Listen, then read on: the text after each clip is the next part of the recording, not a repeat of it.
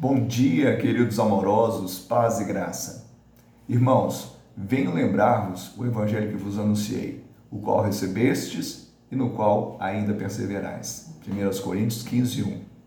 O homem tem facilidade de lembrar daquilo que deveria se esquecer e de se esquecer daquilo que deveria se lembrar. Por isso, Paulo, ao escrever aos Coríntios, ele lembra a essência do evangelho da graça, a morte e ressurreição de Cristo.